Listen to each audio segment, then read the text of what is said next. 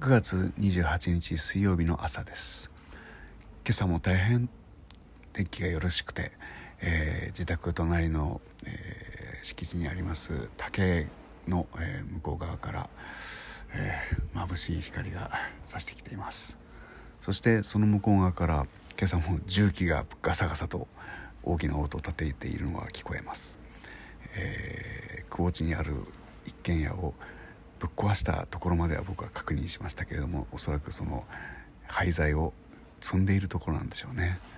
これからそして、えー、穴を掘ったり、えー、コンクリートを全部ぶっ壊したりそれから敷地の端っこにいろんな木が、えー、ぼうぼうと植わっていたりするのも全部引っこ抜いて新しく施設を作るんだと思うんですけれどもこの地域に引っ越してきて78年経つんですけれども、